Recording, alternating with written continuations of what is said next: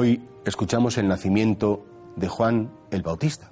Claro, ya de hecho la concepción de Juan fue bastante milagrosa en el sentido que una mujer adulta, mayor, muy envejecida, había, se había quedado en estado y de repente al nacer este niño, el padre que, que había tenido durante todos esos nueve meses pues la boca sellada, que no podía hablar, precisamente cuando vienen a preguntar que se tiene que llamar Zacarías, escribe una tablilla, Juan es su nombre, efectivamente se le desata la lengua y empieza las alabanzas de nuestro Dios. Claro, fijaos cómo este, eh, el precursor de nuestro Señor Jesucristo nace también, digamos, o su nacimiento llega en una situación de desconcierto, en una situación en la que un matrimonio frágil, débil, pues mm, es capaz, por la confianza en Dios, de sacar adelante un plan.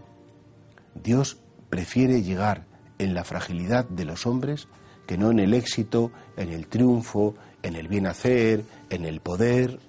Es que Dios escogió el camino de la pobreza. Dios escogió el camino de la debilidad humana. Dios escogió el camino de las cosas regular, por no decir mal, para, para llegar a nosotros. Claro, cuando pensamos en un Dios que es el Dios del triunfo, el Dios del éxito, el Dios de lo perfecto, el Dios de que todo siempre salga bien a los ojos de los hombres, nos equivocamos. Cuando pensamos en un Dios que es poderoso, en la debilidad, en un Dios que se manifiesta por encima de los esquemas de los hombres, es cuando estamos acertando. Y por tanto, si quieres, pues repasa en tu vida lo que no está bien. Repasa en tu vida lo que todavía no ha sucedido. Repasa en tu vida lo que, lo que tú veas como, pues, pues que te gustaría que no hubiera pasado. Y tal vez ahí, y a través de esas circunstancias, el Señor se manifieste y el Señor llegue. A veces pensamos que la santidad es todo bien, todo siempre bien, todo eh, con una respuesta perfecta, completa, todo con una paz interior y todo con un gusto. Y, no es así. La santidad es precisamente saber dar una respuesta desde nuestra fragilidad a los planes de Dios y a la voluntad de Dios, porque el Señor triunfa.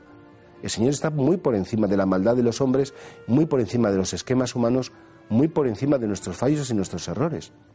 Este es como gran anuncio de la Navidad, que es que el Señor viene a visitar a la humanidad, a una humanidad débil, a una humanidad confundida, a una humanidad desconcertada. Y por tanto, sírvete de tu fragilidad, sírvete de tus errores, sírvete de, tus miedos, sírvete de tus limitaciones para que el Señor suceda en ti, porque ese es el espacio escogido por Él para que se produzca el misterio de su nacimiento y el misterio de su salvación.